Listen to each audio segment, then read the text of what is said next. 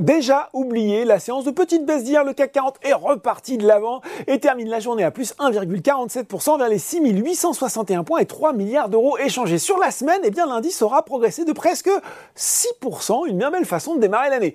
L'indice français a en fait accéléré en cours de journée après le rendez-vous du jour, celui des chiffres officiels de l'emploi américain de décembre. Eh bien l'économie américaine, elle a créé plus d'emplois qu'attendu, 223 000 postes contre 200 000 en moyenne prévus euh, selon le consensus Reuters. Le taux de chômage a lui à 3,5% après 3,6% le mois précédent.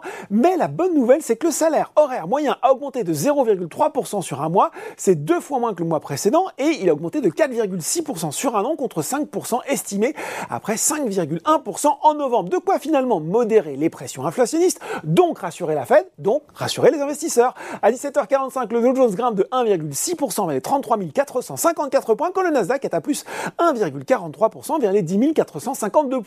On regarde tout de suite les valeurs en hausse. À Paris, on retrouve euh, JC Deco qui domine le SBF 120 devant Nexans, Seb et McPhee Energy.